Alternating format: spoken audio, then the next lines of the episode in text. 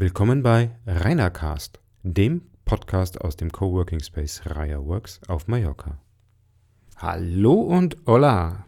Willkommen zur sechsten Folge von Reinercast. Diesmal Anfang Januar ist ein bisschen her, dass die letzte Folge draußen war. Ich gelobe Besserung. Aber jetzt geht's mit Schwung weiter ins Jahr 2018. Der Himmel ist blau, die Mandeln fangen hier das Blühen an und ja, ich möchte euch ein bisschen den Mund wässrig machen für Arbeiten auf Mallorca oder vielleicht auch einfach nur raus aus dem trüben deutschen Wetter. Selbst wenn es hier windig ist, die Sonne scheint und es ist sehr, sehr angenehm tagsüber.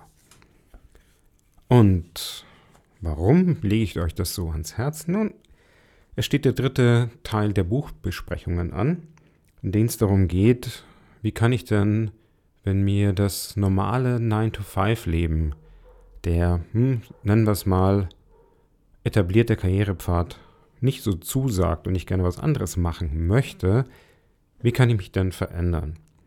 Und die ersten beiden Bücher, um die es ging, die geben so die, eigentlich die konkreten Ratschläge, sind so im Prinzip Schritt für Schritt Ratgeber.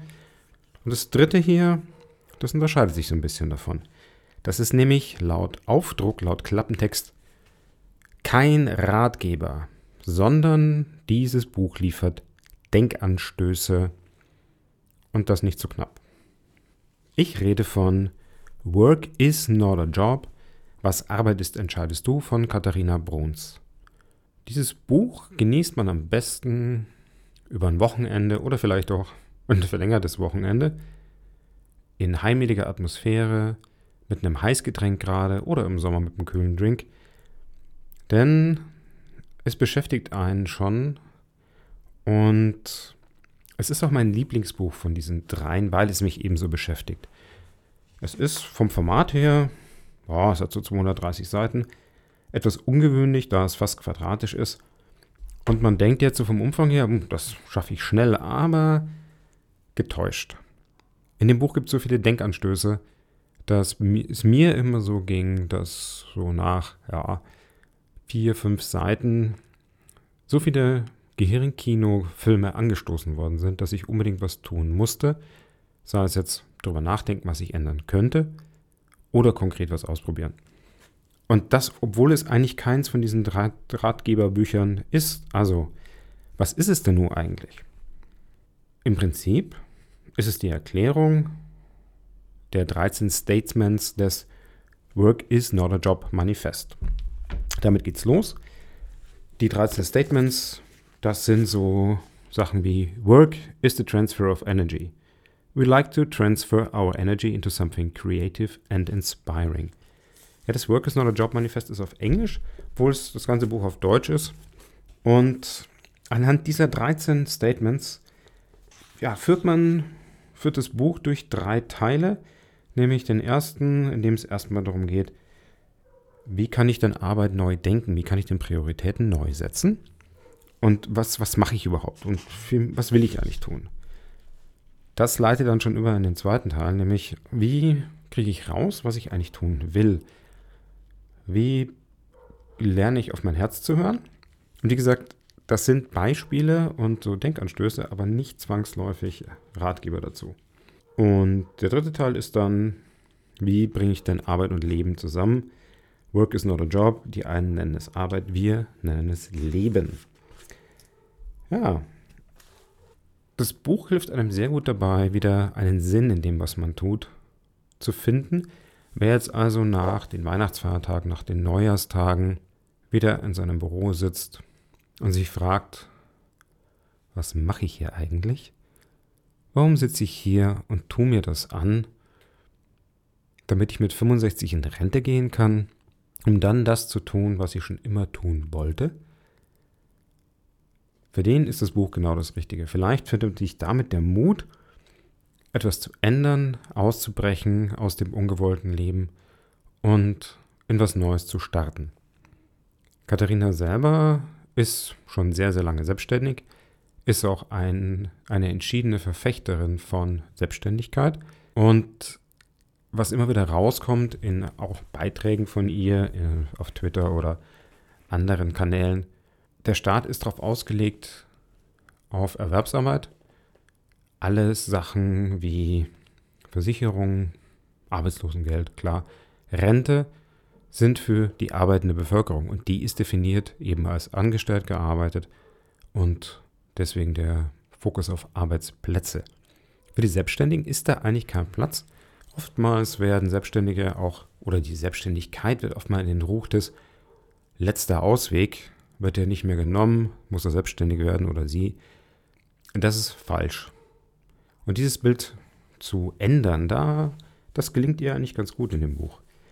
Ja, also wenn ich das mal ein bisschen durchblätter, würde ich gerne, nein, komme ich jetzt auf die für mich drei wichtigsten Passagen und ähm, die finden sich im zweiten Teil hauptsächlich, nämlich wie finde ich denn eigentlich einen Beruf oder eine Berufung, die, mich, die wirklich was für mich ist. Der erste schöne Satz oder nein, der, die erste Fragestellung findet sich dann auf Seite 104. Und zwar geht es darum, wie finde ich eigentlich raus, was ich gerne mache. Und ähm, da gibt es eine Frage, die man sich relativ leicht beantworten kann. Was habe ich als Kind am liebsten gespielt oder gemacht? Ich bin durch den Wald gelaufen, habe Pfeile geschnitzt, Fahrräder repariert, mir aus alten Fahrrädern neue gebaut, habe viel gelesen und das, ja, bin eigentlich in die Fußstapfen meines Vaters getreten mit Reparieren von Dingen, anderen Leuten helfen dabei. Mein Vater war Automechanikermeister, der auch sein Lebtag fast selbstständig war und seine Arbeit an der Tankstelle in der Werkstatt entsprechend gemacht hat, weil es ihm Spaß gemacht hat und weil ihm Leute Geld dafür gegeben haben. Und das ist die optimale Kombination. Der hat auch bis ins hohe Alter, bis kurz zu seinem Tod, noch Autos repariert, sofern er es halt konnte. Denn es kam immer mehr Elektronik und da hatte er nicht mehr die nötigen Geräte dafür. Aber er war immer frei in der Arbeitsgestaltung und das hat sich auch auf mich übertragen. Denn ich mache eigentlich auch noch das, was mir immer Spaß gemacht hat, Dinge zu reparieren und Leuten dabei zu helfen, meine Expertise anderen zu geben und ja, damit auch Geld zu verdienen. Das gelingt aber nicht allen und die Frage, die man sich dann stellen sollte, ist, warum habe ich damit aufgehört, mit dem, was ich als Kind gemacht habe? Ein Grund da drin ist vielleicht folgende Passage, die ich jetzt hier einfach mal vorlese. Was für uns als Kinder im Spiel noch selbstverständlich ist, scheinen wir als Erwachsene komplett vergessen zu haben. Das liegt wahrscheinlich in erster Linie daran, dass aus Spiel Arbeit und aus Arbeit Erwerbsarbeit wurde.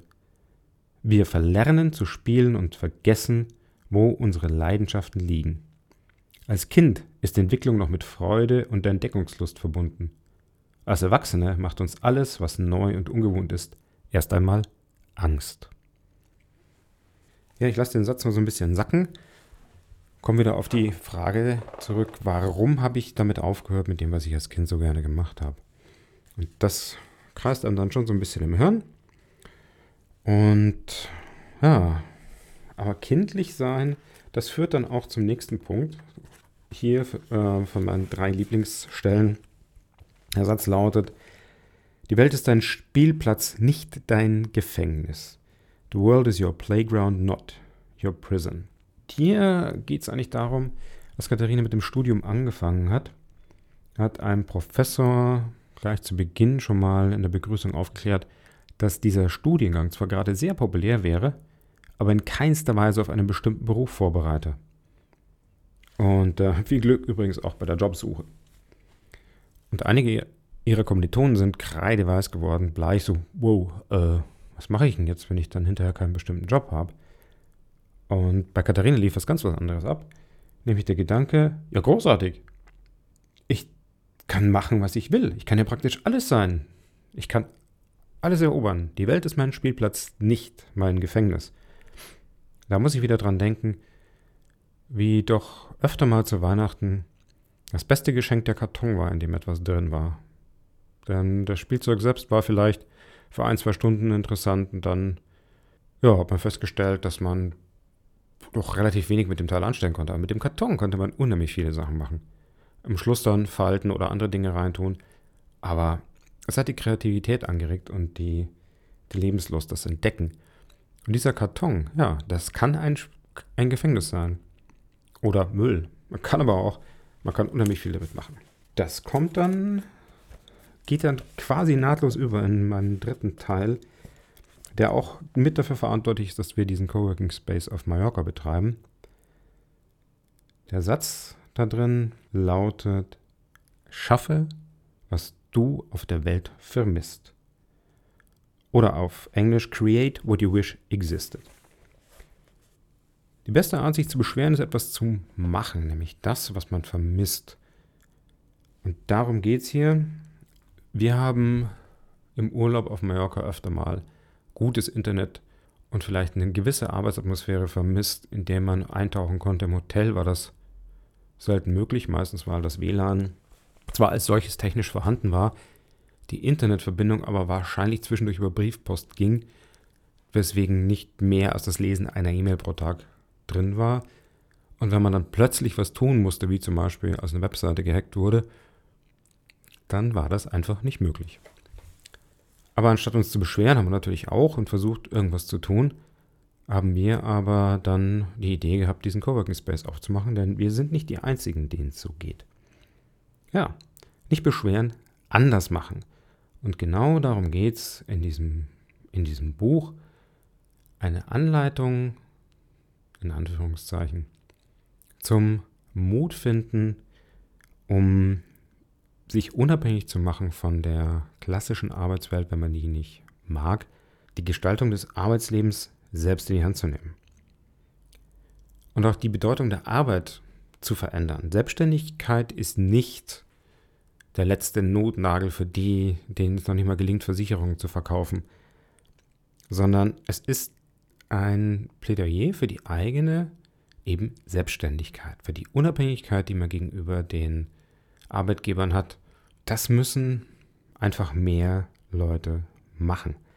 Auch wenn Freiheit Angst macht, im Brand 1, ich glaube August- oder September-Ausgabe, gab es ein Interview mit einem israelischen Wissenschaftler, der das Thema schon länger verfolgt und Freiheit, die Freiheit, das zu tun, was man will, macht sehr oft Angst, weil man keine Prozesse hat, denen man folgen kann, wenn man Verantwortung für sich selbst übernehmen muss. Das ist nicht unbedingt angenehm, nicht immer angenehm. Aber dieses Buch macht auch den Mut, das mal anzugehen und einfach seine eigenen Ängste hier zu überwinden. Deswegen absolute Leseempfehlung nicht alles auf einmal durchlesen. Nein, nein, nein, nein. Das muss hier in kleinen Bissen genossen werden. Am besten, wie gesagt, mit einem guten Buch. Vielleicht auch mit jemandem, mit dem man darüber reden kann. Es ist, wie gesagt, kein Ratgeber. Dafür sei dann auf die anderen beiden Bücher verwiesen, wie man dann tatsächlich da was draus machen kann. Und am Schluss noch die Warnung. Katharina hat ein zweites Buch geschrieben. Das heißt, frei sein heißt nicht frei haben. Die Freiheit zu tun und zu lassen, was man will, heißt ja nicht, dass man das nicht tun muss. Man hat dann schon was zu tun. Der Unterschied zur Erwerbsarbeit ist, es macht einfach unendlich mehr Spaß, als für jemand anderes die in Anführungszeichen Drecksarbeit zu machen und sie nicht einbringen zu können. In dem Sinne, freut euch schon auf den nächsten Teil, in dem ich nochmal über diese drei Bücher drüber gehe, mein Fazit rausziehe, also eine Zusammenfassung. Und die kommt deutlich schneller als diese Ausgabe des Podcasts. Damit wünsche ich euch noch einen schönen Tag, eine schöne Woche. Hasta luego, euer Rainer.